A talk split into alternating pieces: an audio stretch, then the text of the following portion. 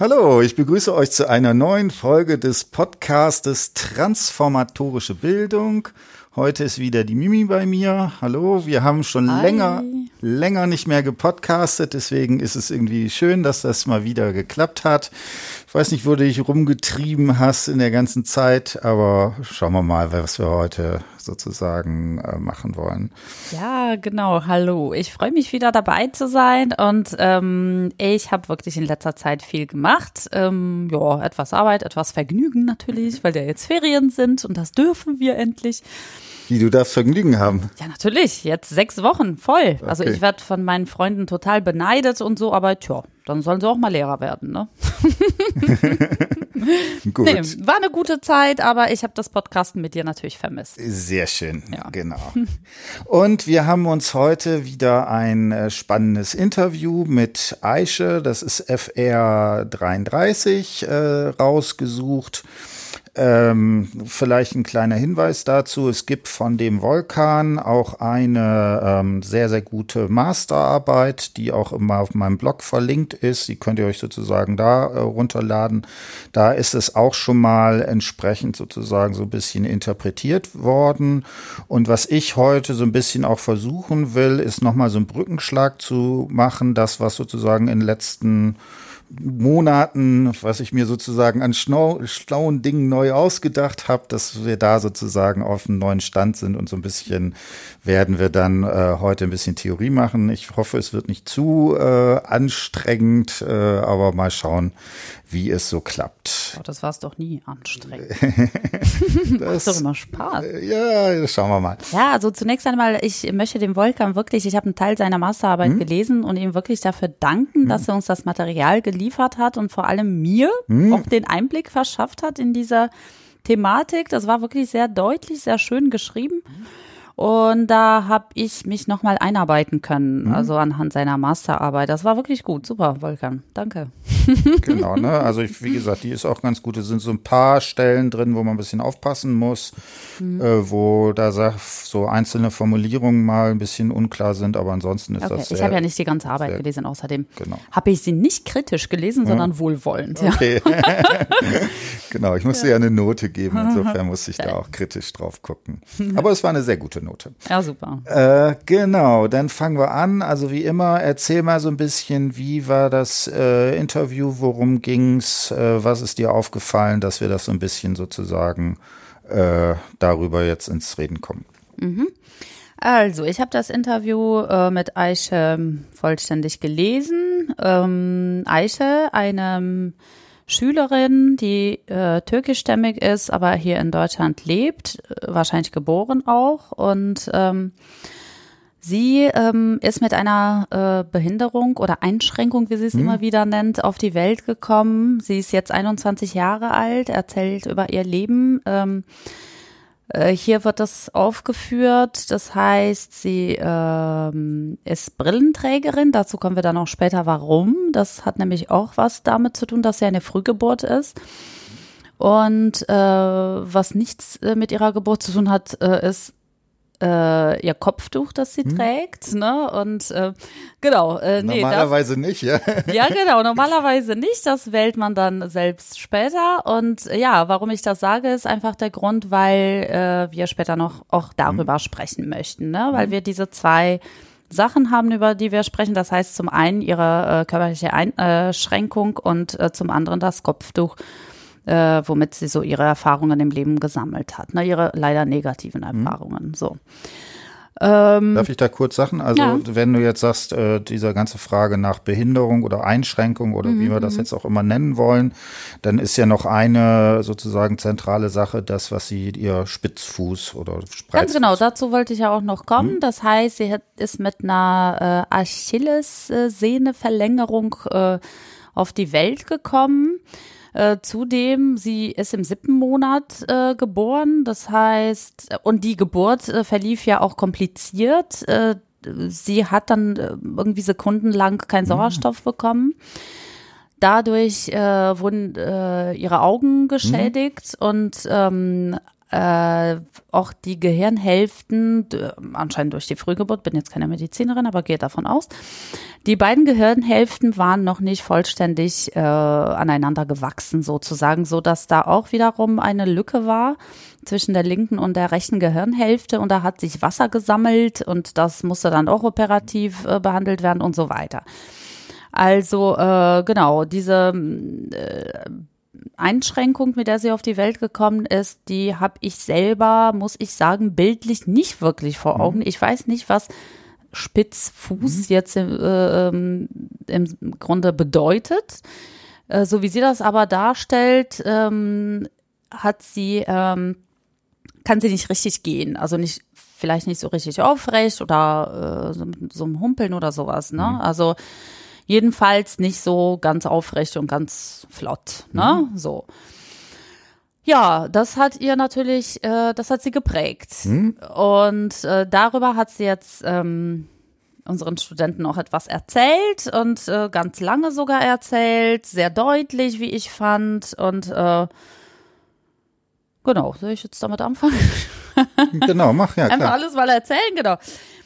Also, ähm, sie wurde, ähm, äh, sie hat die Grundschule, äh, naja, also erstmal diese ganzen äh, OPs, die hm? sie gemacht hat. Das heißt, ähm, im ganz, in ganz jungen Jahren sozusagen äh, wurde in Deutschland hier keine OP vollzogen, weil die Ärzte der Meinung waren, sie ist im Wachstumsprozess und das könnte man noch nicht machen. Mhm. Somit haben die Eltern entschieden, das in der Türkei zu machen, was auch wirklich vollzogen wurde und mhm. zum Vorteil, wie sie es mhm. darstellt. Und später die folgenden äh, Operationen wohl, wurden dann hier ähm, äh, vollzogen, hier in Deutschland. Und äh, naja, das äh, erwähnt sie dann auch immer wieder, weil natürlich damit sehr viel Schmerz und äh, so weiter verbunden ist, ist klar. So, die Grundschule, das heißt, sie wurde eingeschult und in einer ganz normalen, regulären Grundschule. Und äh, da hat sie wohl sehr viel Benachteiligung erfahren. Mhm. Das heißt, sie beschreibt es als Horror, das habe ich mir so gemerkt. Die Grundschulzeit war der Horror.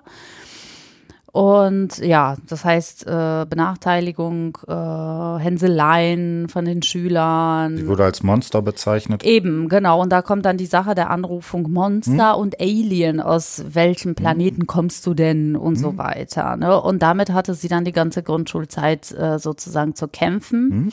Selbst die Lehrer haben nicht an sie geglaubt und sie wurde ähm, äh, zum Beispiel vom Sportunterricht befreit, obwohl sie gerne frei äh, teilnehmen wollte und so weiter. Also im Grunde hat sie sich nicht als Teil der Gesellschaft äh, gefühlt. Also mhm. sie wurde völlig, fast völlig ausgeschlossen und äh, ja, damit, äh, da, damit musste sie halt zurechtkommen. Und nicht nur in der Schule, was natürlich schlimm genug ist, sondern auch auf der Straße. Und da äh, erzählt sie, also sie wiederholt sich da mehrmals, ist völlig empört, dass Mütter nicht in der Lage sind, den Kindern so etwas zu erklären.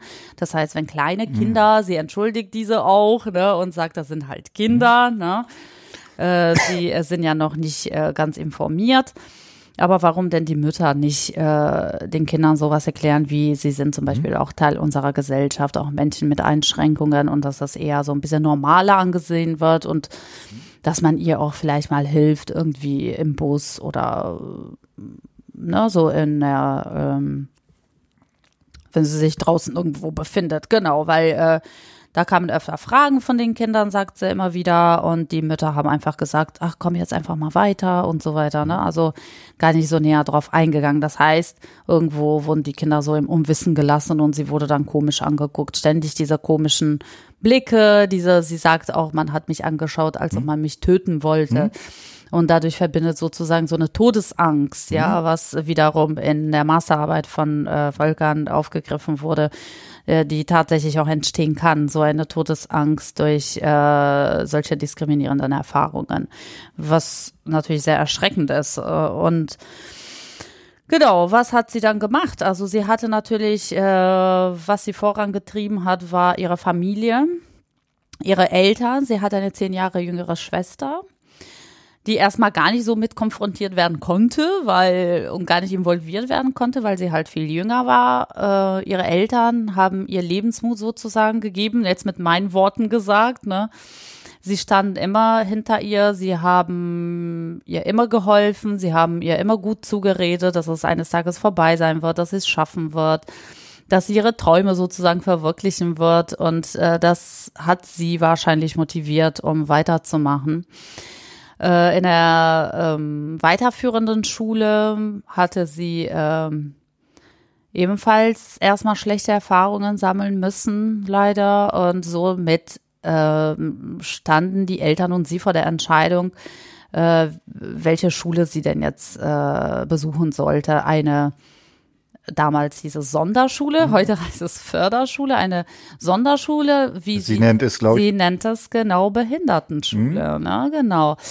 Und ob sie auf einer Sonderschule kommt oder auf einer Hauptschule. Und ihr war es enorm wichtig wohl, dass sie eine ganz mhm. reguläre Schule besucht und hat sich für die Hauptschule entschieden und somit ähm, eigentlich die wichtigste Entscheidung in ihr Leben sozusagen, wenn man mich fragen würde, weil da fängt es eigentlich an, äh, sich alles zum Positiven mhm.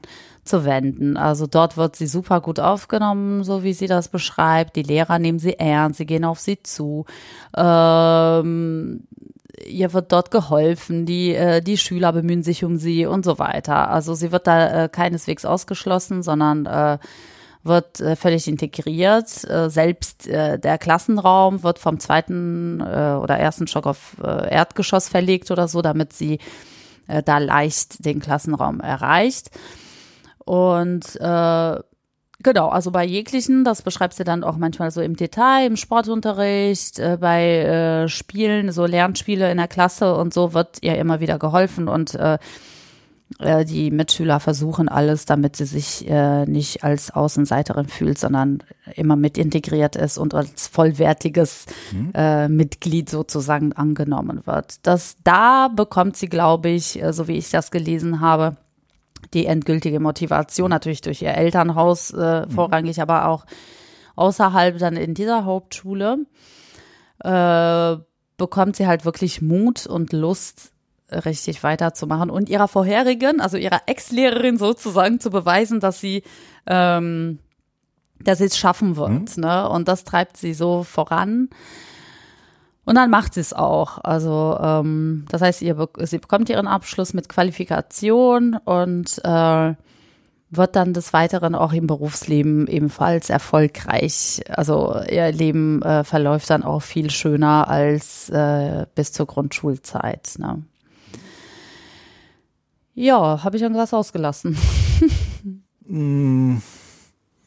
Das war jetzt einfach grob, also mhm. das waren zwölf Seiten mhm. äh, Transkript und äh, da hat sie wirklich sehr, äh, ist im Detail eingegangen mhm. und hat das wirklich sehr, sehr deutlich ähm, alles erzählt. Aber im Großen und Ganzen, und da können wir jetzt im Einzelnen vielleicht eingehen, ähm, wie wir das hier untersuchen können ja, äh, also das war die eine, das nochmal zu unterscheiden, was ich zu Beginn gesagt habe, das war die eine Diskriminierungserfahrung mit ihrer körperlichen An äh, Einschränkung.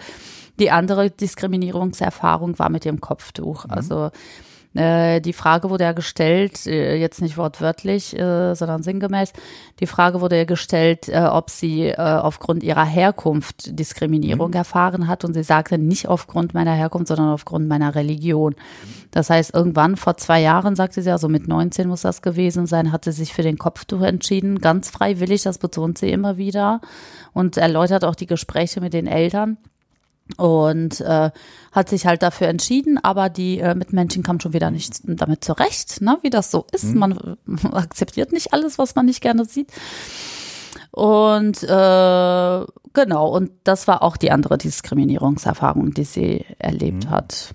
Genau, also ziemlich sozusagen prekär, gleich zwei Sachen, mm. wo mhm. sich das sozusagen überschneidet, ne, genau. Mm. Und auf der anderen Seite ist natürlich auch äh, toll, sozusagen, wie sie damit umgeht. Also sie schafft es ja sozusagen trotzdem sie da doch sehr problematischen Situationen ausgesetzt wird, trotzdem auch irgendwie sowas wie die Perspektive der anderen zu übernehmen mhm. und dann zum Beispiel zu sagen, ja, okay, die wissen das vielleicht nicht oder mhm. sowas oder ich betrachte die nur als Kinder oder sowas in die Richtung. Genau. Also diese Verarbeitung, die sozusagen da auch mit drin ist. Mhm. Ja. Hm. Genau, also das, äh, da ist sie so ganz nüchtern und ähm, Ja, also die Erwachsenen natürlich, da ist ein Fehler. Sie äh, klären Kinder nicht auf, aber Kinder können so erstmal nichts dafür, dass sie das nicht kennen und erstmal Fragen stellen. Ne? Ist auch, finde ich, ähm, ja, natürlich der richtige Ansatz, weil im Grunde stimmt's ja auch. Die Kinder äh, wissen ja noch nicht. Ne? Aber natürlich sind wir Erwachsene dafür verantwortlich, sie aufzuklären. Hm? Ja. Genau. Sollen wir ein bisschen Theorie machen? Ja, natürlich. Gerne. Ich mich Ich hätte jetzt jetzt ganz gerne einfach so äh, plaudern, Kaffee und so, aber ja, wir machen mal Theorie. Genau, also ähm, was ich äh, so spannend finde und deswegen habe ich dieses Interview auch rausgesucht, ist, dass sich da in letzter Zeit auch so gewisse Verschiebungen sozusagen äh, ergeben haben. Und zwar, du hast es jetzt äh, kurz angedeutet, dass du da sowas Anrufung im Sinne von Butler, ne, also in diesem äh, Kontext sozusagen, dass sie da als Monster und Alien bezeichnet werden, das ist ja so ganz ganz, ganz deutliche Geschichten, die da drin sind. Und was ich sehr spannend finde, ist, also ne, da ist ja immer, ne, wenn wir dieses Transformation von Figuren des äh, Welt- und Selbstverhältnis irgendwie nehmen, dann ist ja die Frage, mit, mit wem können wir das so Selbst- und Weltverhältnis eigentlich thematisieren. Und äh, das Spannende ist, äh, dass ich ja sozusagen historisch eigentlich so, so aus der Lacanischen Psychoanalyse sozusagen komme. Das ist auch der, sozusagen der Bereich, über den ich äh, meine Promotion geschrieben habe. Und das Interessante Du jetzt einfach mal so, als ob ich es nicht wüsste. ja. Genau. Äh, und äh, das Interessante ist, dass ich zum Beispiel finde, dass dieses, äh, diese Lacanische Psychoanalyse, wir haben, ich habe das ja mit Nino ganz häufig zum Beispiel auch auf Filmen bezogen oder so, da funktioniert das super. Okay. Und ich habe aber bis vor kurzem das Problem gehabt, dass ich das in Hinblick auf äh, narrative Interviews irgendwie äh, daran hat's immer gescheitert, so in dem Richt sich Richtung, ja. Und äh, spannenderweise, also zum Beispiel ein alter Mitstreiter von mir, Gerion Wolf Tange, der ja auch aus diesem Punkt kommt, ne, da hatte ich dann, der hat auch noch einen Teil, wo er dann Lacan macht und dann hatte, hätte ich noch erwartet, dass er da zum Schluss noch einen empirischen Teil macht. Ähm, ich weiß nicht, ob er sich gedrückt hat oder auf jeden Fall fehlt sozusagen da nochmal der, die empirische Anbindung. So, und was dann äh, interessant ist, und da habe ich jetzt eine ganze Reihe von Interviews, da müssen wir aber noch ein bisschen gucken, weil die teilweise noch sozusagen, die noch an den Hausarbeiten sitzen oder sowas, das will ich jetzt nicht vorwegnehmen, ist, dass, äh, ne, ich sage ja immer, wo, wer, welche Personen können sowas wie Fremdheitserfahrung haben. Und dass es jetzt eine Reihe von Leuten gibt, die das auf Behinderung, also insbesondere auf Körperbehinderungen angewendet haben. Und wir haben ja viel so über Migration und sowas in den Kontext gemacht. Und äh, das äh, funktioniert auch sehr gut. Ne? Du hast jetzt irgendwie hier mit äh, dieser Anrufung vom Butler gemacht. Interessanterweise, da tauchen diese ganzen Lacanischen und Freudschen Geschichten tauchen da plötzlich auf. Und zwar in einem ganz anderen Maße, als das vorher war, sozusagen. Und das fand ich sehr spannend. Und das ist ja eigentlich auch, wenn man sich das überlegt, auch gar nicht so, also eigentlich auch relativ plausibel. Also Lacan hat ja also vor allen Dingen sowas wie den Blick und so weiter thematisiert. Und äh, ne, gerade sowas wie bei Körperbehinderung, also was ich daran auch so spannend finde, ist, dass in diesen narrativen Interviews der medizinische Teil oder sowas, also was heißt es eigentlich, diese Behinderung, das ist ja eigentlich völlig irrelevant. Mhm, genau. Ne? Und das Spannende ist genau, wie wird man angesprochen oder angerufen und vor allen Dingen, wie wird man angeblickt. ne, das heißt natürlich nicht, ne, und das soll mich jetzt keiner falsch verstehen, äh, ne, in der Sonderpädagogik, die, dass die irgendwie gute äh, Diagnostik oder sowas machen, ne, das ist natürlich da ganz wichtig. Aber aus eher so einer allgemeinpädagogischen Perspektive finde ich äh, diese Sachen eigentlich viel relevanter als also eigentlich das, was man ja erwarten könnte, sozusagen in dem Sinne, dass also da was Körperliches beschrieben wird oder sowas. Genau, und äh, ne, deswegen dachte ich mir, dass wir heute so ein bisschen auch nochmal gucken, wie man das entsprechend so ein bisschen so theoretisch einschätzen kann, weil ich denke, das ist auch für viele meiner Studierenden äh, sozusagen spannend, weil das sozusagen da noch offen ist. Und äh, habe ich mir überlegt, wie macht man das? Und dann äh, habe ich mir vier oder fünf sozusagen sowas wie Urszenen rausgesucht und da würde ich einfach, äh, weil, ne, weil das sind alles, ne, Freud, kannst du, können wir jetzt irgendwie fünf Jahre drüber diskutieren ja, und so weiter. Können ne? wir alt werden hier. Äh, genau, und bei den anderen stimmt das sozusagen auch und das war so mein Versuch, so ein bisschen das anhand vielleicht sowas wie einzelnen Beispielen, dass man da entsprechend sozusagen das äh, drin hat. Mhm.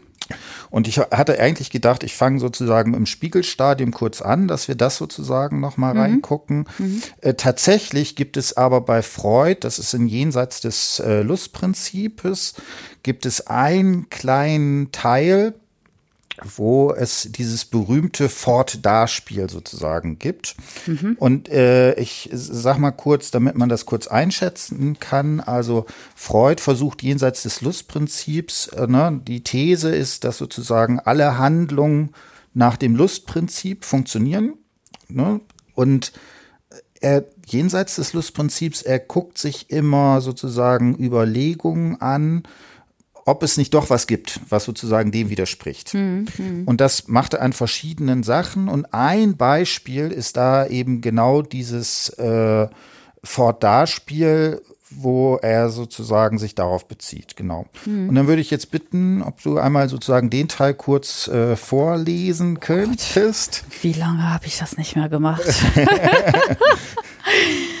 ja, also äh, Fort-Da-Spiel dieses brave Kind zeigte nun die gelegentlich störende Gewohnheit, alle kleinen Gegenstände, deren es äh, habhaft wurde, weit weg von sich in eine Zimmerecke, unter ein Bett und so weiter zu schleudern, so dass das Zusammensuchen seines Spielzeuges oft keine leichte Arbeit war. Dabei brachte es mit dem Ausdruck von Interesse und Befriedigung ein lautes, langgezogenes Oh hervor, das nach dem übereinstimmenden Urteil der Mutter und des Beobachters keine Interaktion war, sondern fort bedeutet. Ich merkte endlich, dass das ein Spiel sei und dass äh, das Kind alle seine Spielsachen nur dazu benutzte, mit ihnen fort sein zu spielen. Eines Tages machte ich dann die Beobachtung, die meine Auffassung bestätigte. Das Kind hatte eine Holzspule, die mit einem Bindefaden ent, äh, umwickelt war.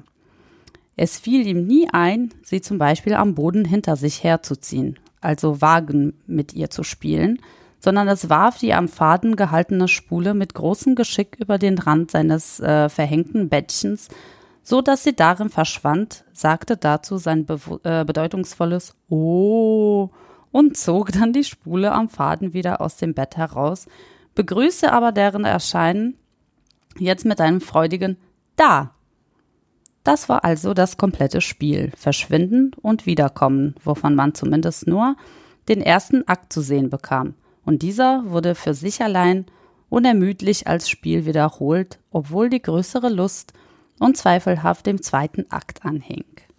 Genau, ne? Das ist sozusagen die, die Szene. Habe ich die Prüfung bestanden? ja. Genau, nee, sehr schön, ne?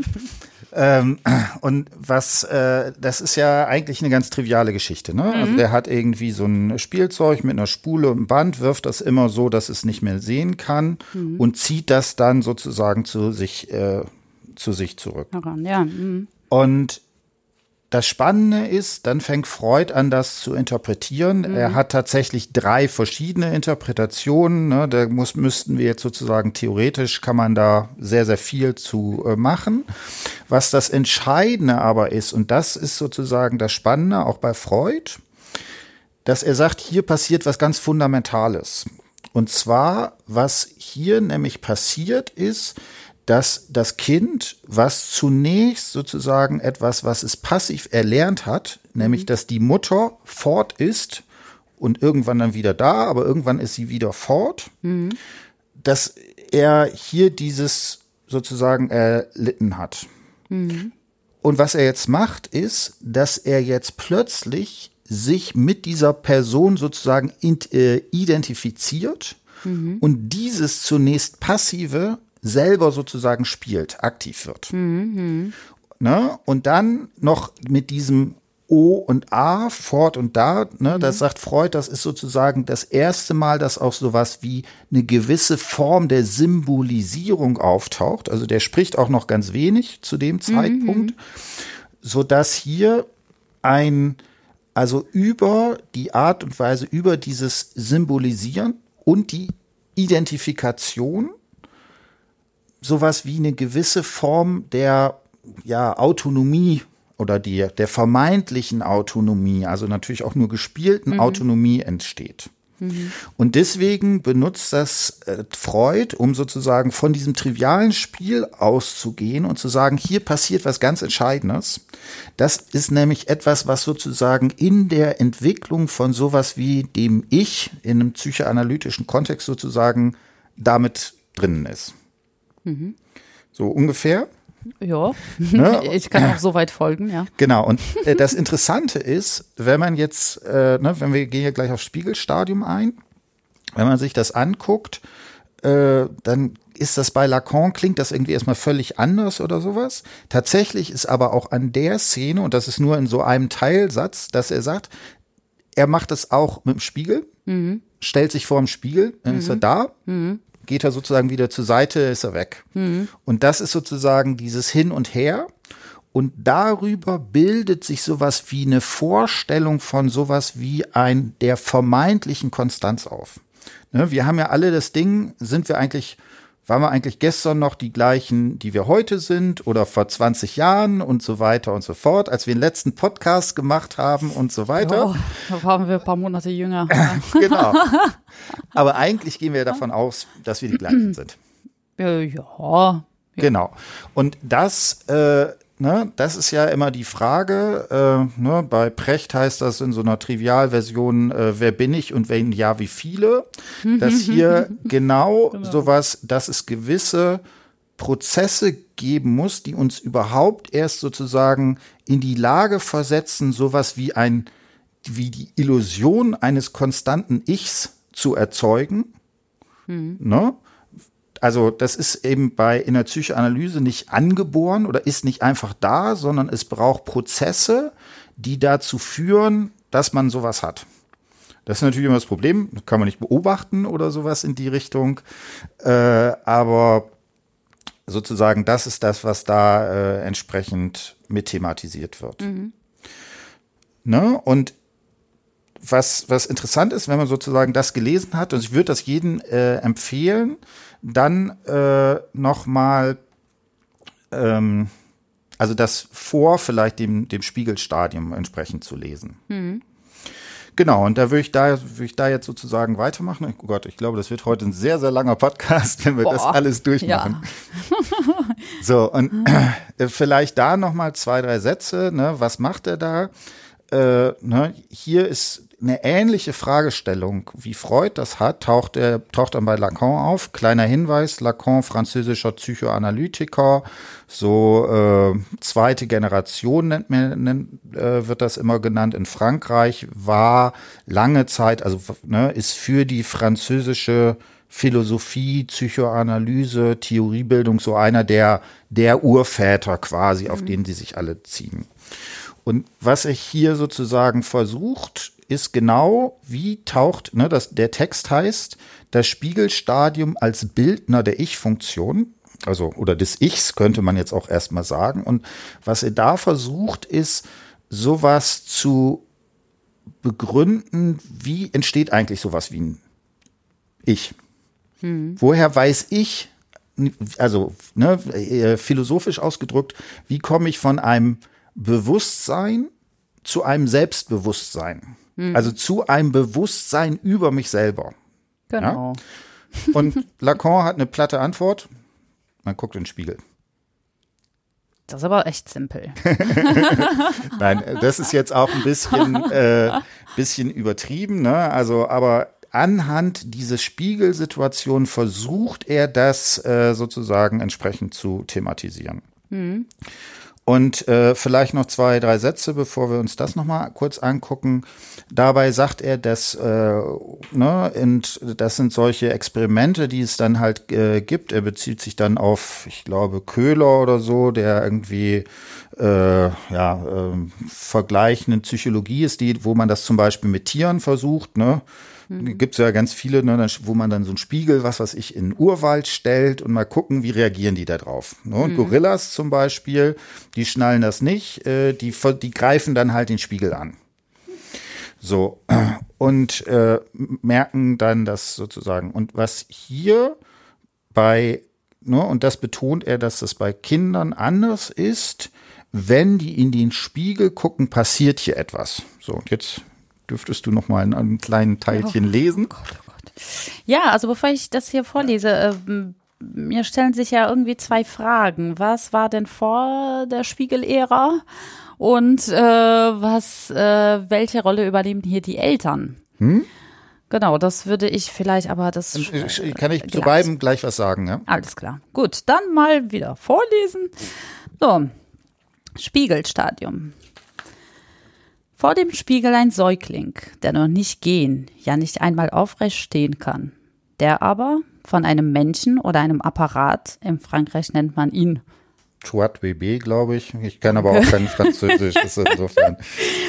Umfangen in einer Art jubilatorischer äh, Geschäftig Geschäftigkeit aus den Fesseln eben dieser Stütze aussteigen, sich in eine mehr oder weniger labile Position bringen und einen momentanen Aspekt des Bildes noch einmal erhaschen will, um ihn zu fixieren. Man kann das Spiegelstadium als eine Identifikation verstehen im vollen Sinne, den die Psychoanalyse diesem Terminus gibt. Als eine beim Subjekt durch die Aufnahme eines Bildes ausgelöste Verwandlung. Dass ein Bild für einen solchen äh, Phaseneffekt prädestiniert ist, zeigt sich bereits äh, zu Genüge in der Verwendung, die der antike Terminus äh, imago in der Theorie findet. Genau, ne? Und also hier sozusagen genau äh, nochmal diese Sachen. Also klar ist, ne, wenn er sagt hier, dass er aus diesem Trat BB, also diesem weiß ich nicht, das ist quasi so ein Sitz oder sowas in die Richtung. Ne? Wenn er da aufsteht, dann kann er sich halt im Spiegel sehen. Wenn er sitzt, halt nicht. Ne? Mhm. Und hier hast du auch wieder dieses Fort da. Mhm. Und das Entscheidende ist jetzt eben, dass hier plötzlich sowas wie eine Identifikation mit dem Bild im Spiegel ist und genau dieses plötzlich man eine Vorstellung, ein gefestigtes Lager äh, ne, hat, wo man auf das man sich jetzt als ich beziehen kann. Mhm. So, und dann ist immer, Lacan ist auch, äh, war auch bei den äh, Surrealisten oder sowas, mhm. der hat einen großen Spaß gemacht, sich irgendwie über alle möglichen auch zu ironisieren und so weiter. Und was er immer auch betont, ist, dass jedes Selbst, jede Selbsterkennung eine Form des Verkennens ist. Also ganz platt erstmal im Spiegel sind rechts und links äh, verschoben das Kind sagt mhm. nicht, zeigt nicht auf sich und sagt, das bin ich, sondern zeigt auf das Bild im Spiegel und sagt, das bin ich. Mhm. Ähm, es hat im Spiegelbild eine Ganzheit, eine, er nennt das auch Gestalt, mhm. die es in der konkreten Situation noch gar nicht hat. Also es ist sozusagen noch, also als äh, körperlich, ne, also es wird in der, in der Psychoanalyse spricht man immer so von verschiedenen Partialobjekten, die es da gibt. Also so eine Vorstellung eines einheitlichen Körperbildes hat dieses Kind an dem Moment motorisch noch gar nicht. Mhm. Aber das Bild ist sozusagen die Vorwegnahme, die Antizipation auf dieses entsprechende Sachen. Mhm. Und deswegen entsteht durch diese Identifikation mit diesem Bild im Spiegel sowas wie eine vermeintliche Identität oder sowas. Man muss mit dem Begriff der Identität sehr vorsichtig oh, sein, ja. genau. weil nämlich genau Lacan derjenige ist, der sagt, die, diese Identität, wir haben sowas, aber es ist eine Illusion. Es ist etwas, ne, das ist etwas sehr wirkungsmächtiges, ne, es ist auch eine Imagination, aber ähm, ähm, ja, habe ich jetzt eine Identität oder mehrere oder habe ich jetzt eine hybride Identität oder sowas. Also mhm. bei Lacan ist es auf jeden Fall nicht so, dass man sowas wie ein wie so ein Kern hat, der irgendwie fest ist oder so, sondern dass das eben entsprechend zu entsprechenden Verschiebungen da entsprechend kommt. Mhm. Genau, soll ich zu den zwei Fragen was sagen? Gerne kurz. Also ich will jetzt hier nicht zu viel Zeit nee, nee, kann, aber kannst, kannst du machen. Äh, es okay. äh, sind tatsächlich zwei Sachen. Also zum Beispiel mhm. hat äh, ähm, Augenblick, äh, Peter Sloterdijk genau diese Kritik auch an äh, Lacan irgendwie formuliert. Ne? da bist du dann in einer guten Tradition, mehr oder weniger. Mhm. Also Lacan, äh, hat, er, Lacan hat er nicht verstanden. ähm, also das, das ist jetzt ganz wichtig. Lacan hat das in dem frühen Text von 49 ist der sozusagen da aufgeschrieben worden, äh, noch ja eher sozusagen an einem Kinder, an diesen Beispielen von den Kleinkindern irgendwie diskutiert. Äh, kleine Klammer auf, ich habe übrigens eine Studentin, die sich sehr viel mit äh, Lacan beschäftigt hat und die mhm. ist jetzt Mutter geworden. Ja. Und die hat mir jetzt vor äh, zwei Wochen tatsächlich äh, ein äh, Video von ihrem Kind geschickt, der genau das die ganze Zeit spielt. Ach, wie süß. das ist ja schön. Hör mal, sowas müsste man ja öfter bekommen. genau. Kinderfotos und so weiter. Genau, und, und Sachen, da ja. kann man aber auch wirklich sehen, dass das genau dieses Ding, dass er da genau versucht, auszuprobieren. Äh, was? Ne? Und dann natürlich äh, hinten ist, was ist eigentlich hinter dem Spiegel? Bin ich, ist da noch jemand oder sowas? Ja, das muss genau. man ja genau. genau erstmal alles sozusagen mhm. rausgucken. Wieso ist, äh, ist der immer dann weg, wenn ich auch weg bin oder sowas? ne? genau. So diese Frage, ist der Kühl Kühlschrank auch wirklich dunkel, wenn man also ihn zumacht? Genau. ne? Und ja. äh, da sieht man das. Und deswegen äh, ist also bei dem späten Lacan ist das äh, ganz klar eine strukturelle Position. Also das mag zwar jetzt hier wirklich mal vorkommen, dass man das mit dem Spiegel macht, mhm. aber er betont auch, man spiegelt, kann sich ja auch in den Augen eines anderen spiegeln. Man kann sich äh, in der Pfütze. Entschuldigung. Äh? Äh, ja, aber ja, in den Augen des anderen, aber man sieht sich ja nicht wirklich komplett und äh, nicht so wie im Spiegel. Und in der Pfütze auch nicht und haben das alle gemacht. Also das ist jetzt so ein bisschen meine Frage. Also äh, wie gesagt, äh, als es keine Spiegel gab. Hm? Nein, also wie gesagt, äh, da würde ich ganz klar sagen, das ist eine strukturelle Position, wo es um diese Spiegelfunktion gilt. Ne, und äh, ne, dann, dann stellt sich ja genauso, dann wäre ja, könnte man ja auch so eine These aufstellen, ja, wie ist das mit Blinden?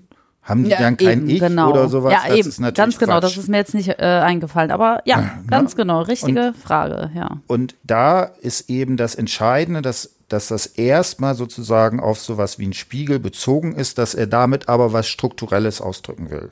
Ja, habe ich das, mir auch irgendwie gedacht, ja. Dass das, was wir sind, nur sozusagen im Blick des anderen, im sozusagen Blick, der von uns auf sozusagen von außen kommt.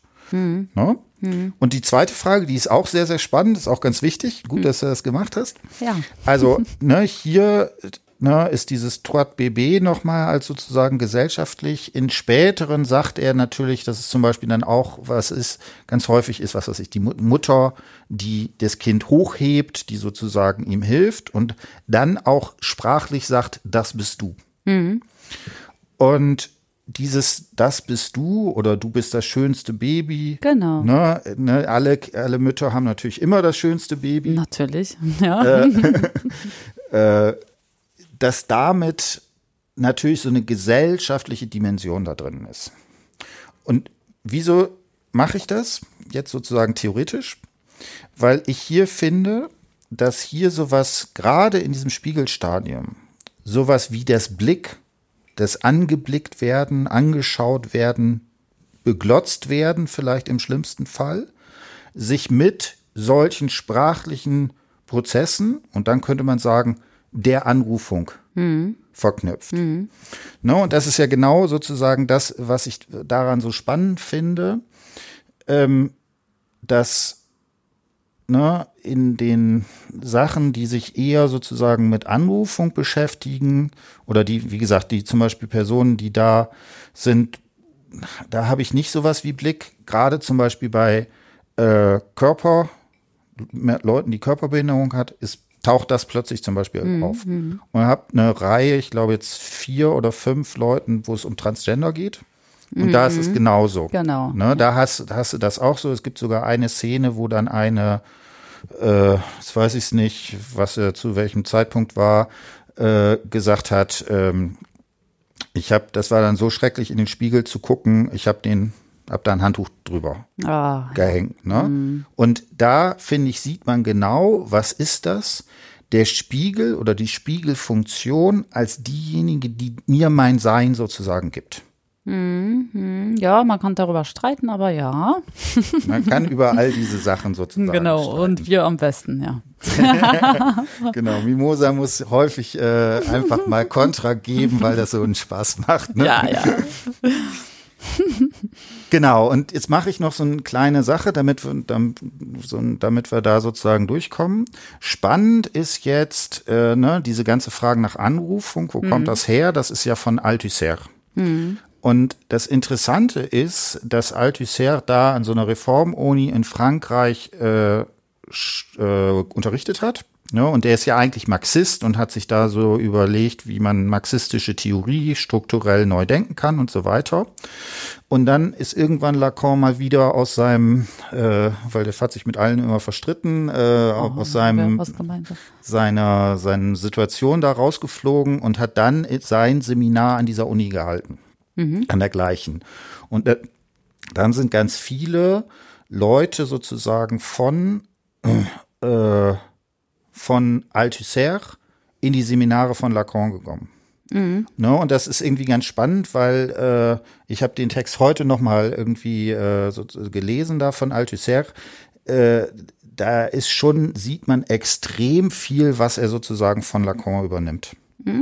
Und genau mhm. dieses, dieses Motiv der Anrufung ist, das verbindet er damit. Also die, die hm. These, die ja Lacan auftritt, ist, dass sowas wie die Illusion von sowas wie ich, dass das eine Imagination ist oder das Imaginäre, das Bildliche, die, ne, auch das, was sozusagen sowas wie eine Konstanz hat.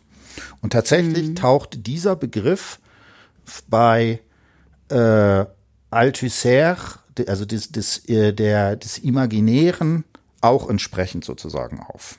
Also das ist sozusagen eine ganz direkte Beziehung. Also mhm, gerade mhm. man der erste Teil, der liest sich irgendwie dann teilweise noch so altmarxistisch und so weiter. Und ne, der Teil, wo er dann dieses genau sagt, die die ähm, äh, die Ideologie ruft Subjekte an oder bringt Subjekte hervor. Da da sieht man genau, dass der sozusagen Lacan, äh, sagen wir mal eher machttheoretisch mhm. entsprechend äh, liest. Interessant ist aber, bei Lacan haben wir diesen ganzen Blick da drin. Mhm.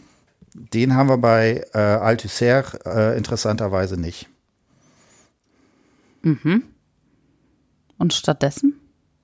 Äh, stattdessen Anrufung. Ach so, dann Anrufung. Okay, ja, Blick und Anrufung ja, also, okay. Also, also ne, wenn man das mhm. unterscheiden würde, wobei das, da muss man auch ein bisschen aufpassen, das ist jetzt sehr holzschnittartig, wie ich das mache. Da, wie gesagt, da kann man, das sind alles so ja, Hab ja, Habilitationsthemen mhm. und so weiter. Äh, aber man könnte sagen, dass sowas wie Anrufung eher im symbolischen, im sprachlichen vollzogen sind. Mhm. mhm. Monster und Alien. Genau, ja. Dass aber sowas wie der Blick etwas ist, was im Imaginären stattfindet. Mhm. Also die Imagination was sieht der andere eigentlich in mir? Mhm. Und das ist ja etwas, das wissen wir ja nicht. Mhm. Ne? Also wir sitzen uns hier jetzt gegen, beim Podcasten gegenüber und wir können irgendwie über Sprache uns äh, miteinander verständigen und irgendwie Anschlussfähigkeit haben. Aber was ich jetzt, welche Imagination ich von dir habe, das weiß ich doch. Das, das weißt du, okay? Nee, Quatsch. Nee, da hast das, du recht. Das, das weiß man natürlich nie. Ne? Man kann da natürlich so ein bisschen, ja. ja. wenn man sich halt länger kennt, dann weiß man schon, wie der andere so drauf reagieren wird. Und dann, ne, da gibt's ja so alles Mögliche, aber äh, ich denke, jeder, äh, der mal länger in einer Beziehung war, weiß, dass selbst wenn man irgendwie äh, noch so lange in einer Beziehung war, die Imaginationen von dem, was man denkt, was der andere denken würde, Mhm. nicht unbedingt mit dem übereinstimmen, äh, was es wirklich ist. Dann kommt es halt häufiger doch mal zu Brüchen, würde ich sagen. Ganz genau, ja. Das andere ist ja, da sprichst du auch was Interessantes Hm? an. Es ist natürlich äh, die Anrufung und äh, der Blick, das, äh, die können sich natürlich auch äh, gegensätzlich gegenüberstehen. Das Hm? ist wirklich auch das, eventuell äh, kommt der Blick durch das Imaginäre. Hm? Wenn ich das jetzt so behaupten kann, äh, weil manchmal ist ja halt natürlich auch so, dass man manchmal etwas sagt, was man gar nicht äh, so denkt, eventuell. Und der Blick verrät dann aber eventuell mehr. Ja? Genau, ne, das ist so dieses typische, ne, das, ne, diese Frage nach Körpersprache. Da haben wir genau sowas. die verbale und nonverbale Kommunikation dann wieder. Genau, das, das taucht da sicherlich auf. Was ich glaube, was aber bei Lacan das Entscheidende ist, und da ist er extrem radikal, dass er sagt, wie kommt man das Imaginäre des anderen nie ran?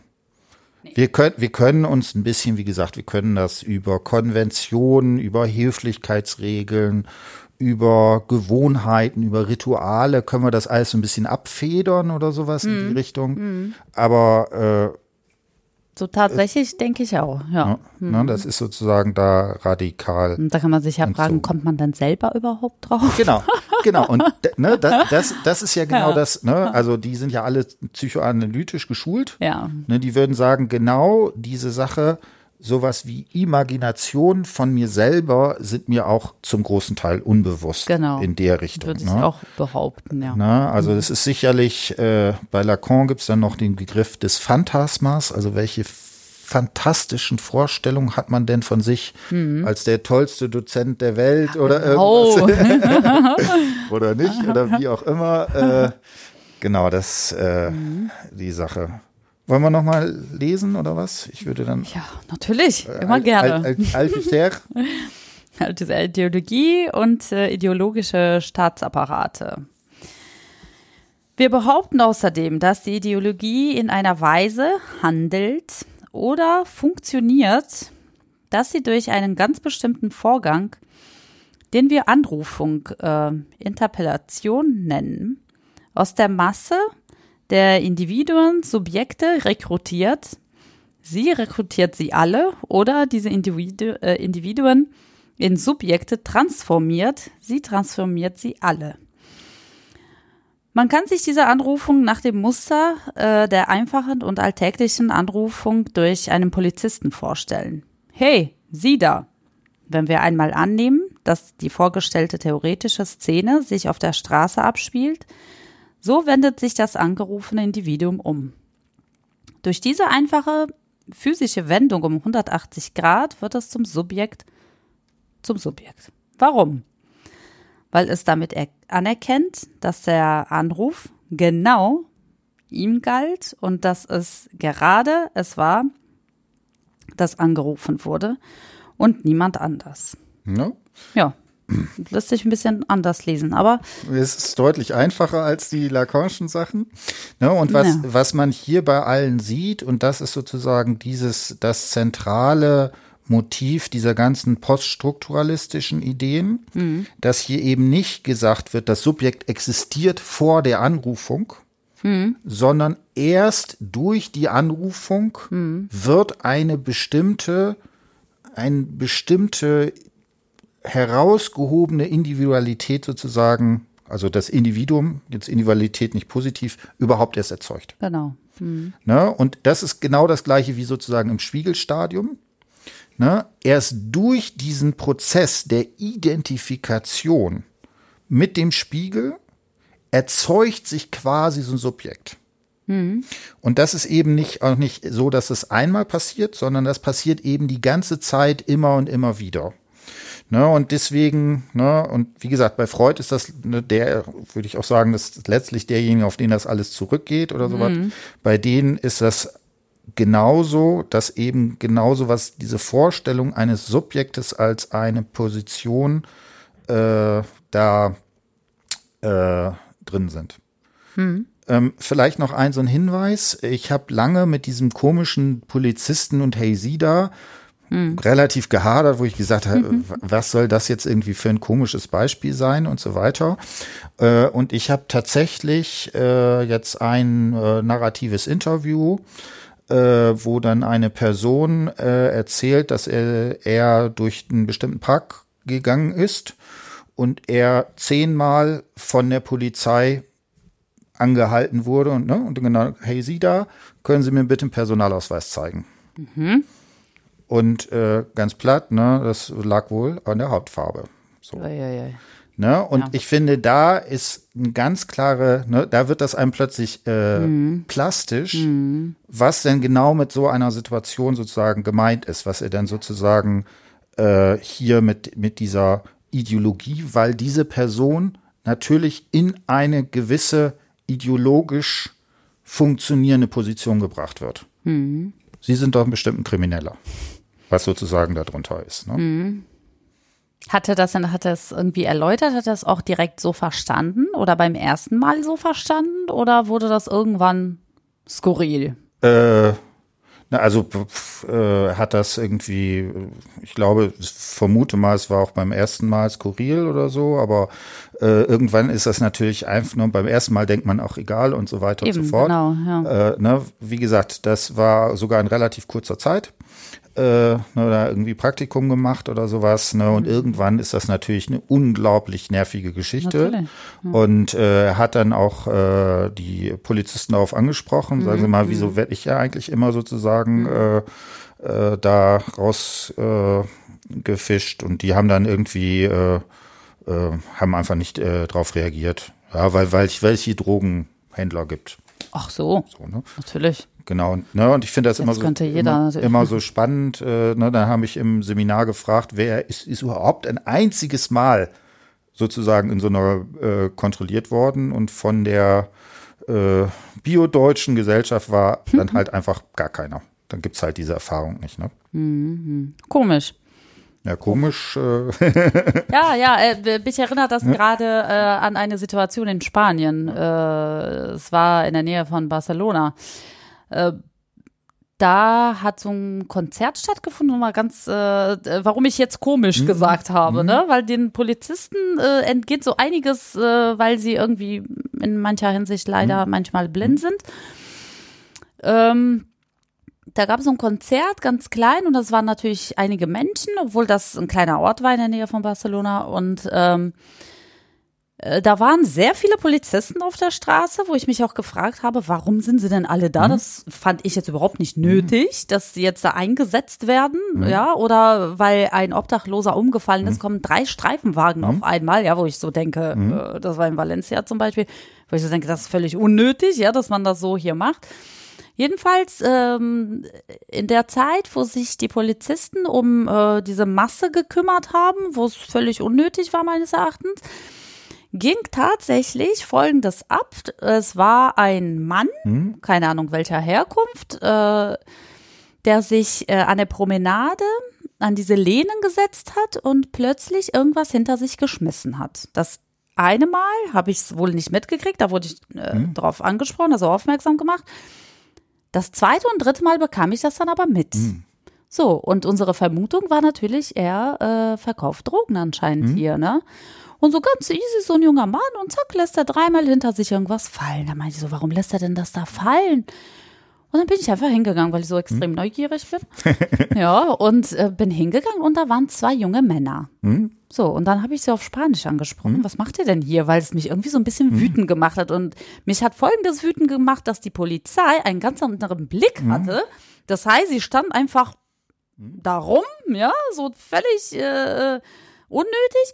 Aber äh, auf der anderen Seite, also genau ein paar Meter hinter dem Rücken sozusagen, mhm. hat sich sowas abgespielt, wo sie überhaupt keinen Blick drauf mhm. hatten. Ne?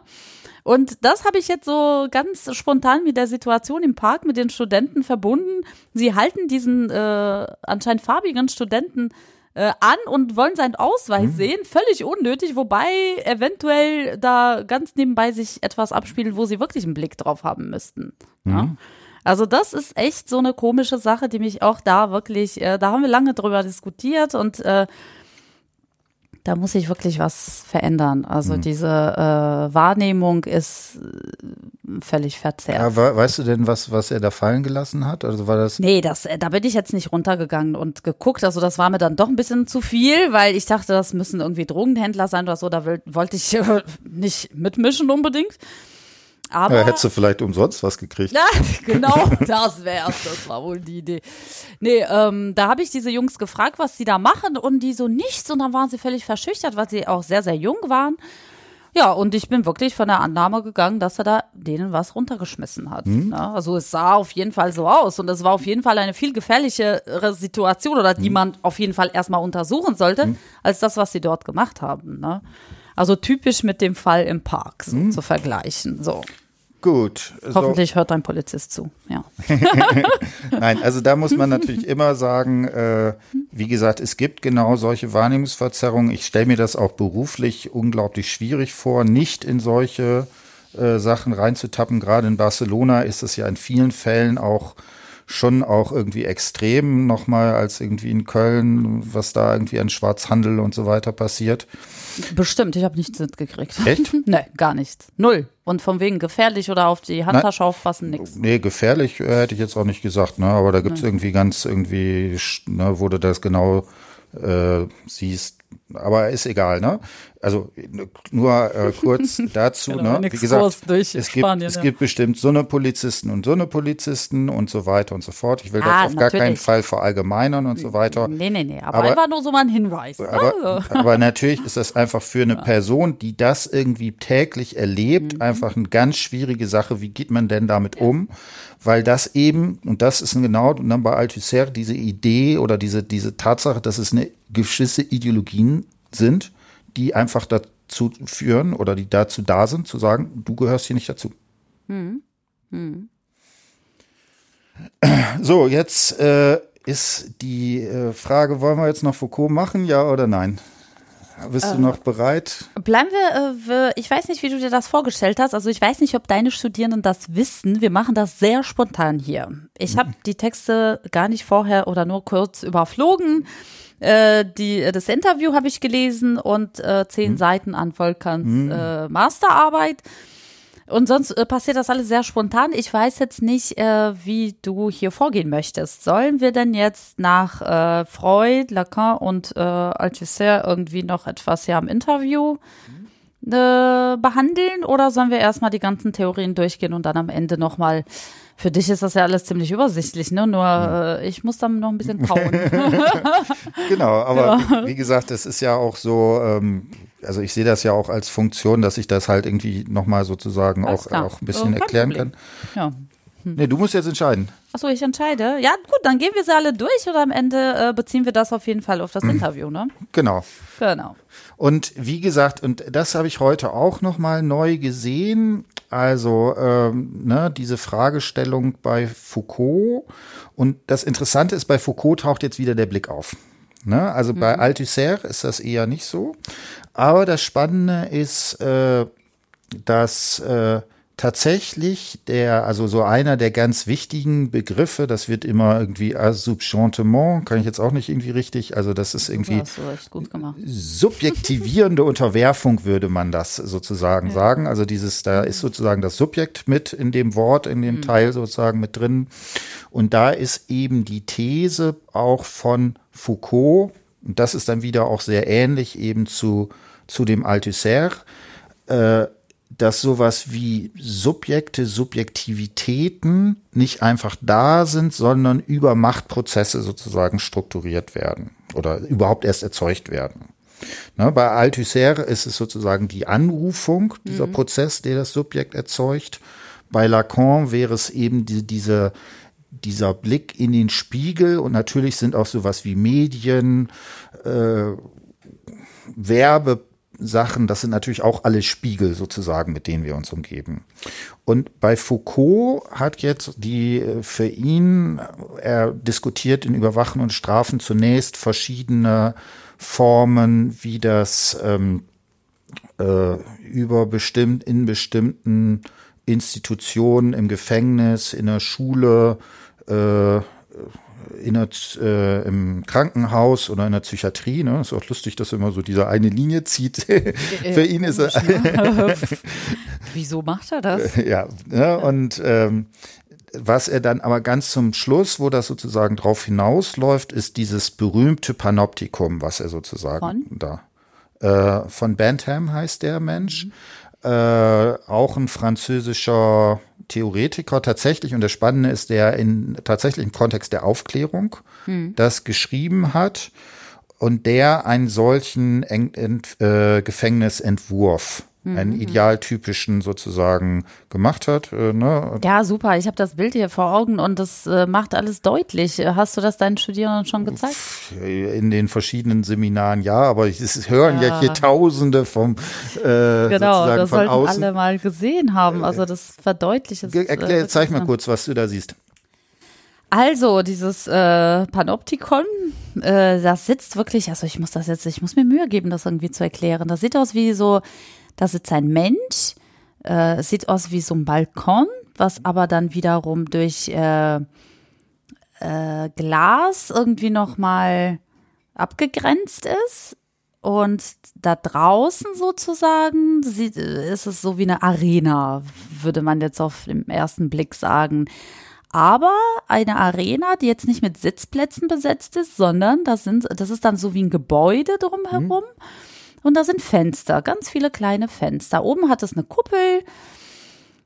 Äh, das ist jetzt etwas irrelevant, würde ich jetzt sagen. Aber diese Fenster, ja, die ganz vielen Fenster, wo der äh, Sitzende da gar nicht sehen kann, ob sich jemand dahinter befindet oder nicht. Genau, ne? Also das ist sozusagen dieses Ding. Er hat ein äh, Gefängnismodell sozusagen äh, für sich erzeugt. Ne? Das ist halt also sozusagen ein runder Raum. Man kann äh, von dem ist halt so, dass der Bereich sozusagen nach innen so ist, dass er komplett mit Glas ist. Man kann also komplett reingucken. Und in der Mitte ist so eine erhöhte Sache, wo es halt so ein ich weiß nicht, Kuppel oder wie du das genannt hast, also das hier, ne, da. Das ist, so eine, das ist eine Säule und oben drum Ja, dann ja halt da, so das ist Kuppel. halt kein, nicht nur eine Säule, da sitzen die Gefängniswärter drin. Ja, aber jetzt mittendrin so, ja, wie man es auch immer nennen mag. Ne? Also die Genau. Architekten würden sich totlachen über uns. Also genau, äh, ja. Genau. Aber dass man sich das wirklich rund vorstellt, mit einer Kuppel wirklich und durch Glas abgetrennt, äh, der Sitzende. Und da so ein halbrundes Gebäude vor ihm mit kleinen Fenstern und direkt gegenüber so säulenartiges Gebäude. Genau. Und das ist dann halt, das ist mit der Optik so, dass da die erleuchtet ist und dass die Gefängnis, also dass die Leute, die im äh, Gefä also in dem äh, Gef äh, Zelle, Gefängnisraum in der Zelle sind, die können nicht sehen, in diese Kuppel können die nicht reingucken, aber aus der Kuppel können die Gefängnispersonen sozusagen raussehen. Und das ist diese Asymmetrie des Blicks, der sozusagen hier drin ist. Also die, und das ist auch das, was der Bantam eigentlich toll findet, dass darüber, dass nicht, man nicht, also man kann potenziell die ganze Zeit beobachtet werden, man weiß es aber nicht. Dass darin sozusagen im Subjekt so etwas aufgerichtet wird, wie der, wie der, wie die Vorstellung, ich werde äh, permanent überwacht. Und das sozusagen führt dann dazu, dass man sich, dass man gar nicht mehr auf den Äußeren gucken muss, sondern dass man sich quasi sozusagen selber überwacht, weil plötzlich der Gefängniswärter quasi in einem entsprechend sozusagen drin ist. Genau.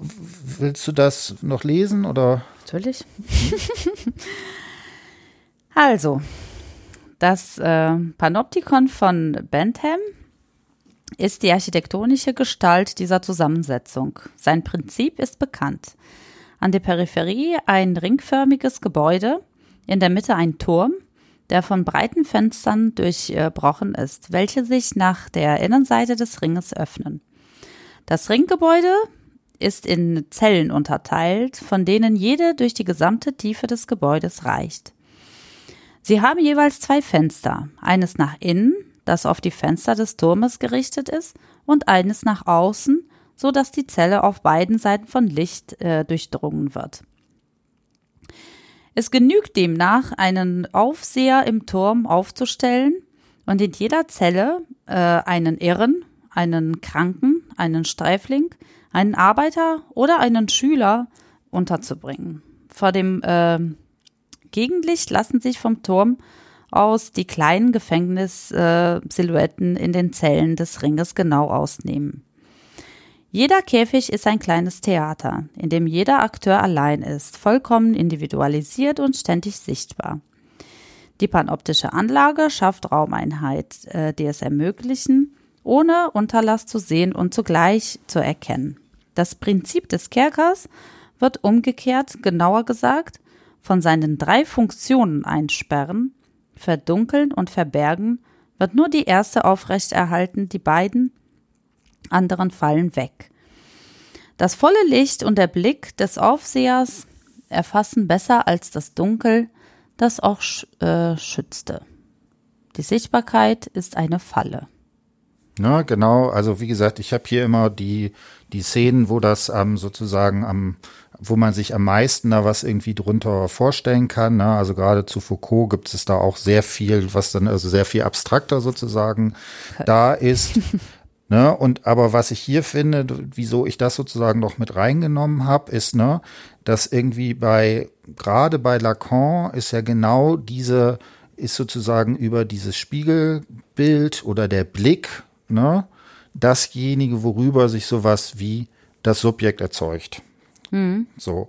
Und interessanterweise, und das äh, finde ich hier auch nochmal, das volle Licht und der Blick des Aufsehers, mhm. das ist, da taucht sozusagen diese Dimension sozusagen auch nochmal auf. Mhm. Und da finde ich, kann man das sehr, ne, kann man sehr gut diese Verbindung sehen. Kleine Klammer auf, Spiegelstadium, Blick, das ist auch, kann man, da kann ich jetzt auch, könnte ich auch noch mal zwei Stunden drüber erzählen, weil das ja. äh, zu verschiedenen Zeiten äh, bei äh, Lacan entsprechend entwickelt wird und so weiter. Was ich aber hier so spannend finde, ist, dass hier genau diese Fragestellung, wie werden eigentlich über Blicke bestimmte Subjektivitätstypen, ne? Mhm. Der Aufseher wie, ne, und der Schüler ja auch, als Ach der, Gott.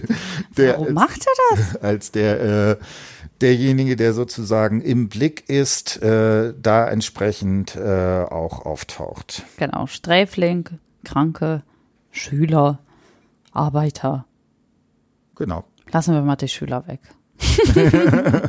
ja, das würde Foucault nicht machen, sondern würde sagen, genau auch sowas wie Schule hat natürlich genau auch eine solche Funktion, Subjekte unter Beobachtung zu stellen.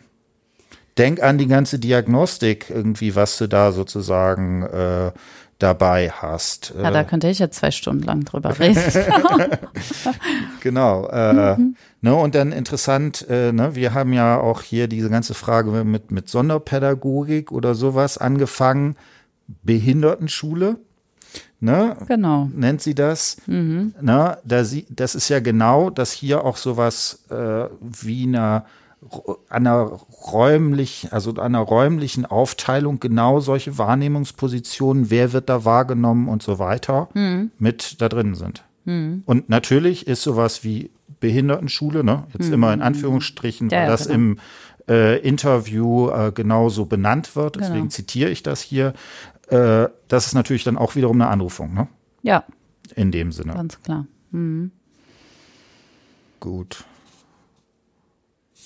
ja, dann äh, machen wir noch irgendwie Butler und mhm. dann gehen wir sozusagen, das ist jetzt, glaube ich, schon relativ trivial, weil mhm. und in der Tat, mit der ärztlichen Interpellation und geachtet der in den letzten Jahren aufgenommenen Ultraschallaufnahmen, wechselt das Kleinkind von einem S zu einer Sie oder einem Er. Und mit dieser Benennung wird das Mädchen mädchenhaft gemacht und es gelangt durch die Anrufung des sozialen Geschlechts in dem Bereich von Sprache und Verwandtschaft. Das Benennen setzt zugleich eine Grenze und wiederholt einschärfend eine Norm. Ja, also hier haben wir das auch nochmal. Wie gesagt, äh, Butler hat äh, das entsprechend sozusagen dann diese Fragestellung eben auf diese ganze Geschichte nach äh, dieser Genderfrage gemacht. Es gibt ja aber eine ganze Reihe von äh, entsprechenden auch äh, interessanten Arbeiten, also zum Beispiel hier vor allen Dingen die Nadine Rose, Migration als Bildungsherausforderung, die das dann eben auch auf diese Geschichten angewendet haben. Gut, mhm. so.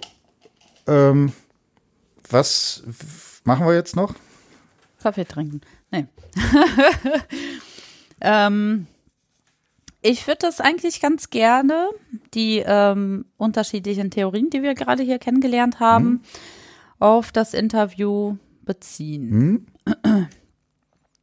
Äh, wie schon gesagt, also diese zehn Seiten, die ich äh, in der Masterarbeit äh, gelesen habe, haben das äh, aufgegriffen. Also der Volkan hat es aufgegriffen wenn ich ihn einfach mal so nennen darf. Du hast ihn mir so beim Vornamen vorgestellt und jetzt, ohne ihn zu kennen, sage ich einfach Volkan. Also der gute Herr hat es aufgegriffen und ähm, äh, hat äh, ja gewisse Theorien auch mit berücksichtigt im äh, Interview mhm. und das fand ich eigentlich ziemlich plausibel äh, und sehr gut gemacht eigentlich. Mhm. Hast du da, äh, oh, du hast. Äh ich habe mir Notizen gemacht, Spickzettel, ja. Ähm, hm? Ja, soll ich äh, ja, mit meinen Spickzetteln hier weitermachen? So, ähm, also er hat von der Binarität gesprochen, zum Beispiel äh, Mensch und Alien, wie sie hier mhm. angerufen wird, die Aisha, und ähm, körperliche Abhängigkeit. Äh, mhm. Also nicht immer hat er natürlich äh, die Theorien erwähnt, dann weiß ich auch nicht immer, wo äh, ran er sich da äh, festhält, aber ist ja auch nicht so schlimm. Das ist ja eigentlich äh, wichtig, um das einfach so auseinanderzubröseln.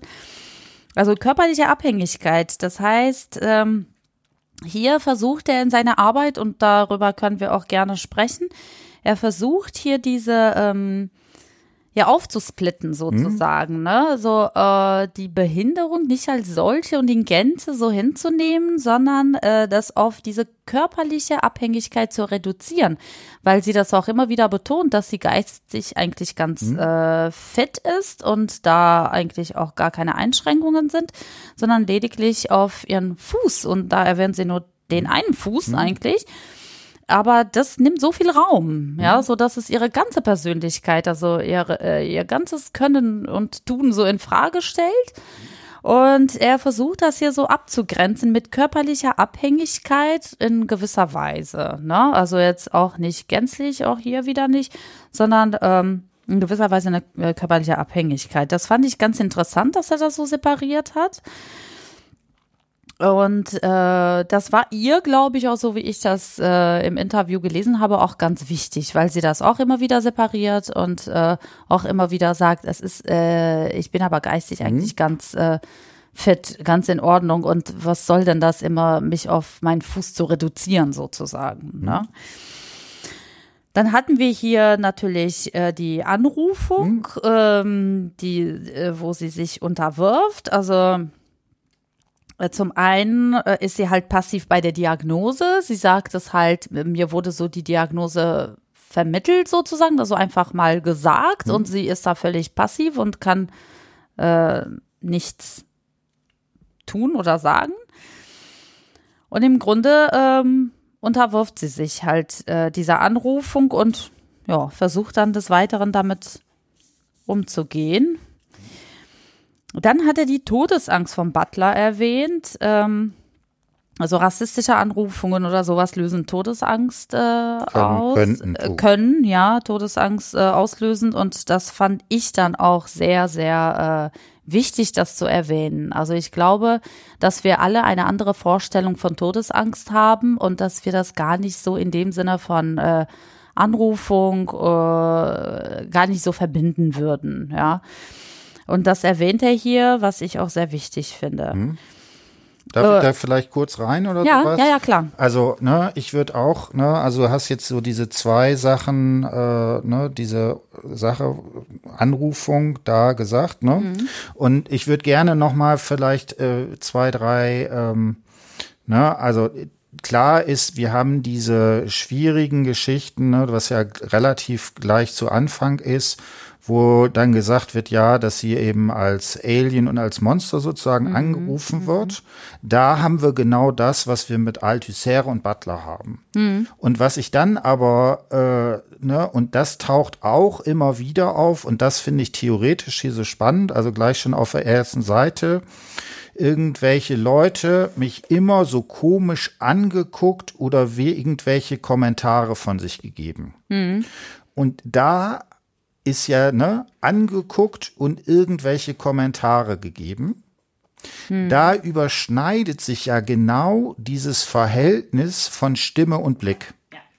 Ne? Und das ist, äh, wie gesagt, und deswegen habe ich hier auch heute diesen relativ längeren Theorieausflug nochmal gemacht, mhm. weil, ne, das hier in dem Interview, und ich habe sogar noch Interviews, was noch extremer ist, wie gesagt, dort noch ein bisschen, mhm. dass hier man genau dieses verknüpfen kann. Mhm. Ne? Und das ist ja auch ne, dieses angeguckt sein, ne, dieses Blickhafte, das ist ja auch immer das, was sozusagen einem die, diese Imagination von dem, was der andere sieht, hm. das prägt sozusagen hier das, äh, die Geschichte.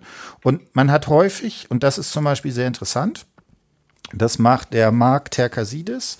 Der hat da auch einen, der fängt da den, der hat eine ähnliche Theoriefigur und fängt damit an und sagt, äh, zitiert eine Frau, der hat auch narrative Interviews gemacht, die, der, die sagt, ja, wenn Leute Kommentare bringen oder sowas, hm. dann kann man denen immer noch widersprechen. Man kann es ironisieren. Ne? Mhm. Bei Butler wäre der Begriff des Resignifizierens, mhm. Umschreiben oder so eine Möglichkeit. Und die sagt, gegen den Blick hat man keine Chance. Genau. Weil dieser, ne, wenn man halt von den anderen komisch angeguckt wird, da kann man halt nichts, ne, man kann sich dem ja nicht entziehen oder sowas. Nö, man kann nur zurück komisch gucken oder so. Ja, genau. Und ich finde, das ist auch eben sehr spannend. Äh, in, in der Sprache, im Symbolischen, haben wir da viel mehr Möglichkeiten, ja, sozusagen drauf mhm. zu reagieren auch so Appellsachen, sowas macht man doch nicht oder mhm. und so mhm, weiter. Äh, das äh, taucht hier sozusagen da entsprechend nochmal drin auf. Mhm. Genau. Was wäre noch für dich? Äh ähm, ich lese gerade. Äh, genau, das verändert sich, aber ich weiß jetzt nicht, ob wir noch etwas hier bleiben möchten, weil das äh, bewegt sich wirklich in die Richtung, was du gerade gesagt hast. Weil irgendwann fängt sie dann auch an zu reden, ne? wo sie dieses Selbstbewusstsein ähm, hm? entwickelt, erst dann, als sie wirklich angenommen wird, ja, also in der Hauptschule und später äh, dann wird sie halt mutiger, um da auch wirklich zu sprechen, aufzuklären, was sie auch immer wieder betont. Äh, aber wir haben jetzt, bevor wir dazu kommen, äh, haben wir genau, also die äh, Anrufung, äh, was bist du für ein Alien und so weiter oder aus welchem Planeten mhm. kommst mhm. du denn? Und da ist äh, diese Unterwerfung und so eine Ohnmachtssituation. Mhm. Ne?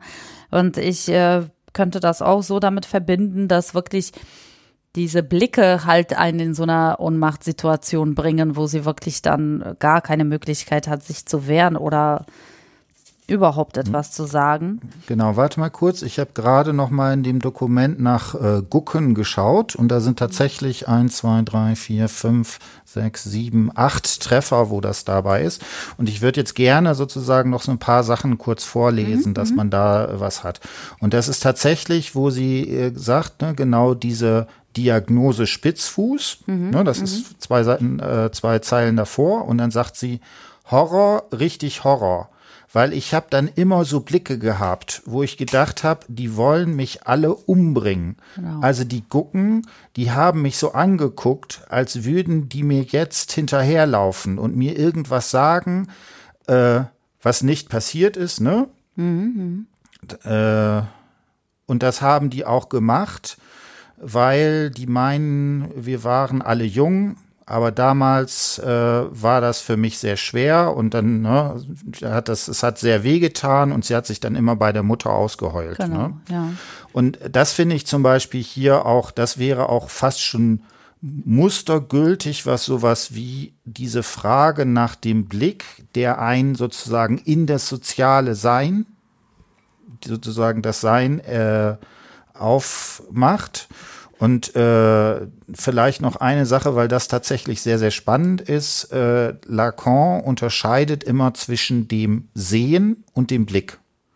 Also das Sehen ist das, was sozusagen ich sehe. Der Blick ist das, was auf mich sozusagen zukommt. Ne? Und das finde ich sogar äh, interessant, dass hier, äh, die haben immer so Blicke gehabt, dass sie sogar bis in die Wortwahl genau diese Theorieunterscheidung, die sozusagen bei Lacan da drin ist, äh, entsprechend mitmacht. Also sicherlich unbewusst oder sowas, aber äh, das taucht da nochmal auf. Guck mal. Hm. Äh, ne, das ist irgendwie sehr viel später. Heute tut's natürlich auch noch ein bisschen weh, weil, weil mich das heute in der Arbeitswelt so stört, man das äh, dann immer so gucken. Ne? Also wie gesagt, das ist irgendwie mit dem äh, narrative Interviews vorlesen immer so eine schwierige ja, Sache das ist wirklich schwierig. äh, da, da muss man sich, also das ist auch einfach immer so, dass Reden gerade in solchen Situationen halt anders funktioniert, Ja, als wir das genau. machen. Da muss man irgendwie nicht großartig drüber.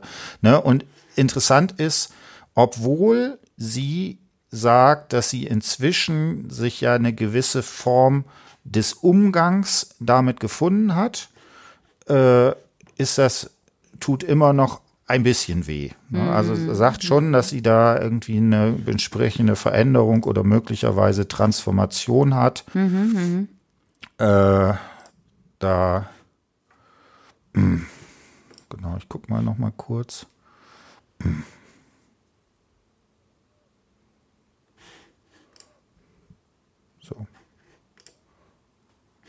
Genau. Ich würde vielleicht jetzt noch äh, ein, zwei Sachen noch sagen. Worin, was würdest du sagen, hat eine Transformation stattgefunden? Äh, äh, ähm, und das zweite wäre, worin drückt sich der aus?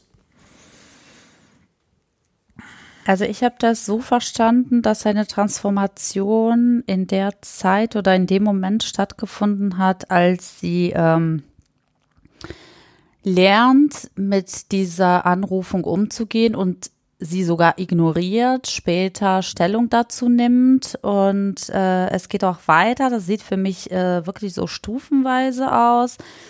Ähm, dass sie sich äh, in gewisser Weise auf eine höhere Position stellt, indem sie sagt, diese Menschen tun mir leid, weil sie nicht aufgeklärt sind. Sie müssen doch eigentlich wissen, also jetzt nicht zitiert, sondern äh, sinngemäß von mir, sie müssen eigentlich wissen, wie sie mit äh, Menschen mit Einschränkungen oder Behinderungen äh, zurechtkommen sollen, wie sie auf sie reagieren sollen. Das müssen sie eigentlich wissen. Also im Grunde äh, fragt sie sich, warum die Gesellschaft nicht aufgeklärt ist, ja, und fühlt sich sozusagen äh, mächtiger über ihr Wissen, ja. Also ähm, das ist für mich so der Punkt, wo ich es erkenne, dass sie, ähm, dass da eine Transformation stattgefunden hat und ähm, dass sie dann auch äh, so weit geht durch ihre Stärke, durch äh, durch ihr Handeln äh, und ihre äh, Erfahrung und dieses ganze Rauskommen aus der ganzen Sache, so die ganze Sache meistern sozusagen, dass sie sich dann auch als eine Hoffnung für andere sieht. Das heißt, äh, sie äh, stellt sich als ein Beispiel für Menschen mit Behinderungen und möchte auch etwas weitergeben davon, ja.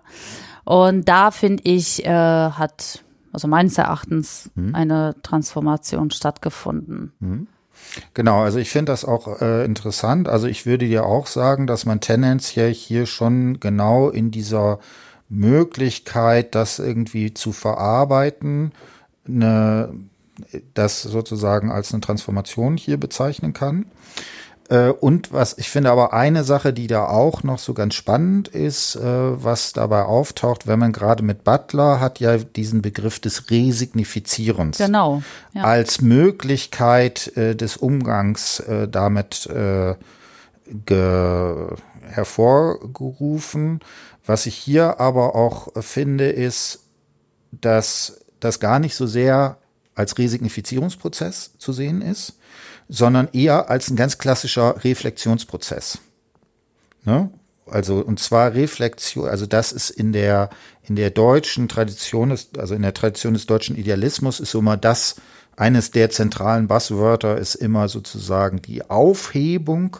Und du hast ja schon gesagt, dass sie sich quasi auf eine andere Stufe stellt. Mhm. Ne? Und wenn sie dann sagt, ja, die anderen, die das irgendwie nicht verstehen oder sowas, die tun mir leid, mhm. dann hat sie ja sozusagen darüber eine gewisse Möglichkeit, das, was sie zunächst passiv erlitten hat, entsprechend so zu, äh, zu ja, entsprechend aufzuheben. Mhm. Auch mhm. im Sinne auch von einer gewissen Beendigung dieser Geschichte.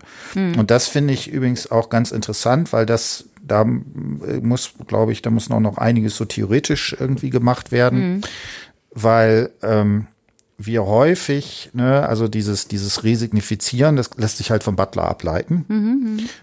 Und manchmal findet das man das, mhm. aber manchmal sind es eher, würde ich sagen, nochmal andere Umgangsformen sozusagen, die sind da entsprechend äh, drauf, die sich darauf beziehen. Und das, äh, denke ich, da, da kann man auch sicherlich noch einiges machen. Oh ja, auf jeden Fall. Also diesen Satz fand ich auch extrem spannend und das hat nochmal äh, mhm. meine Aufmerksamkeit gelenkt mhm. und dachte so, ja, also das für mich war es das eigentlich. Das war so hm. der Knackpunkt mhm. sozusagen im Interview, wo ich dann gedacht habe, Genau, sie wirkt so weise mhm. und so äh, sicher mhm. mittlerweile und so selbstbewusst, dass sie sagt, mir tun diese Menschen einfach mhm. leid, die noch gar nicht aufgeklärt sind. Das hm. hört sich so an, als ob sie in einer ganz anderen Zeit, in einer in der Moderne leben würde und diese Menschen, äh, die sie so behandelt haben, eigentlich so in der Antike oder sowas, ne? So spricht sie dann. Eher Mittelalter würde man das sagen. oder Mittelalter. Ja, dass es, äh, dass sie sich da so hervorhebt oder so abhebt von, äh, von diesem mangelnden Wissen der Mitmenschen. Ne? Hm. Genau, und das Spannende, ne, und ne, also, und das unter diesen doch sehr, sehr schwierigen Bedingungen, um ja. das sozusagen da sich drauf zu beziehen. Ich würde sagen, äh, so langsam kann ich auch nicht mehr. Wir haben auch jetzt schon fast anderthalb Stunden gepodcastet. In diesem Sinne würde ich sagen, machen wir sozusagen Deckel drauf. Ich hoffe, dass äh, wir ein bisschen so ein paar Ideen haben, wie das sich sozusagen einerseits so theoretisch äh, entwickelt hat, als ne, als ich das heute auch nochmal vorbereitet habe, habe ich auch nochmal gesehen, wie eng das dann doch, also ne, bis hin zu, das, das wusste ich zum Beispiel nicht, dass irgendwie Althusser, nee, dass Foucault den Begriff direkt von Althusser übernommen hat und so weiter, mhm. äh, dass man da ein bisschen den Zusammenhang hat. Wie gesagt, äh, immer vorsichtig sein. Es gibt auch deutliche Unterschiede. Mhm. Zum Beispiel hat Butler bei Lacan diesen Begriff des großen anderen äh, stark kritisiert, weil sie sagt, da in dem Begriff werden irgendwie Machtverhältnisse verschleiert oder sowas, aber das müssen wir in einem anderen Podcast machen. Genau, genau. Und äh, zu Beginn hatte ich ja gesagt, sie hat äh, zwei Arten von hm? Diskriminierung erfahren. Hm? Eine aufgrund ihrer äh, Einschränkung, äh, die andere aufgrund äh, ihrer hm? Religion, wie sie sagt. Das haben wir jetzt nicht so groß mhm. thematisiert, weil wir eigentlich auf die Behinderung mhm. äh, eingeben wollten, ja, weil also Diskriminierungserfahrung und so weiter haben wir oder du auch mit anderen äh, ganz stark gemacht, ist aber nicht äh, zu unterschätzen. Mhm. Also das haben wir jetzt nicht einfach so vergessen, sondern mhm. bewusst ein bisschen rausgelassen. Es war aber schon wichtig äh, zu erwähnen, dass das auch immer noch ein Thema ist, leider. So, und äh, ja, von mir aus äh, das war jetzt für mich auch so ein bisschen Neuland, mm. ja. Also ich komme nicht aus der Son äh, Sonderpädagogik, interessiert mich aber auch natürlich brennend äh, und solche Erfahrungen auch mal zu behandeln äh, im theoretischen Sinn, aber auch äh, im pädagogischen und psychologischen Sinn. Irgendwie äh, ist mir auch extrem wichtig, weil ich auch damit in meinem Beruf täglich konfrontiert werde und ich handle persönlich so nach dem besten Wissen und mm. Gewissen aber nicht unbedingt professionell. Und es wäre natürlich auch schön, wenn ich da auch äh, so den Einblick habe. Äh, ja, mir hat es super gut gefallen. Ich finde es, wie gesagt, extrem wichtig, auch äh, über diese Themen zu sprechen und das äh, auseinanderzunehmen und den vor allem auch das den äh, Studierenden nahebringen, ja, dass man ihnen so den Blick dafür eröffnet. Es gibt ja unterschiedliche Richtungen, mit denen sie auch konfrontiert werden. Irgendwann in der Praxis einfach mal so äh, erwähnt, in der Praxis wird das alles viel einfacher, als es, als es sich jetzt anhört. genau, einfach mal auf das menschliche Gefühl vertrauen und äh, wird schon alles richtig gemacht. Ja, da Wohlwollend. Bin, da, bin, Wohlwollend. da bin ich mir nicht so sicher, ob das äh, tatsächlich immer so ist. Ich habe häufig den Eindruck, wenn, wenn es dann tatsächlich in eine Praxis geht, wird es dann eher komplizierter als einfacher. Hört sich hier so ein bisschen, ja, dann haben wir natürlich, wir haben es mit äh, tatsächlich mit Menschen zu tun und sind, mit Menschen. Ja, eben, also nicht nur hier mit Papier und Theorien und so weiter, sondern äh, dann müssen wir natürlich immer, wir müssen immer abwägen, wie wir handeln. Und in eine Situation, die manchmal auch überraschend eintritt, ist man vielleicht auch etwas überfordert, aber ich äh, appelliere immer dafür, dass äh, wenn man wohlwollend darauf zugeht, dass man auch ein ähm, auf äh, den eigenen Instinkt so vertrauen kann. Gut, in diesem Sinne, ja. äh, dazu Affe tot. Wie gesagt, ich freue mich auf äh, weitere Podcasts und bis demnächst. Tschüss. Bis dann. Tschüss.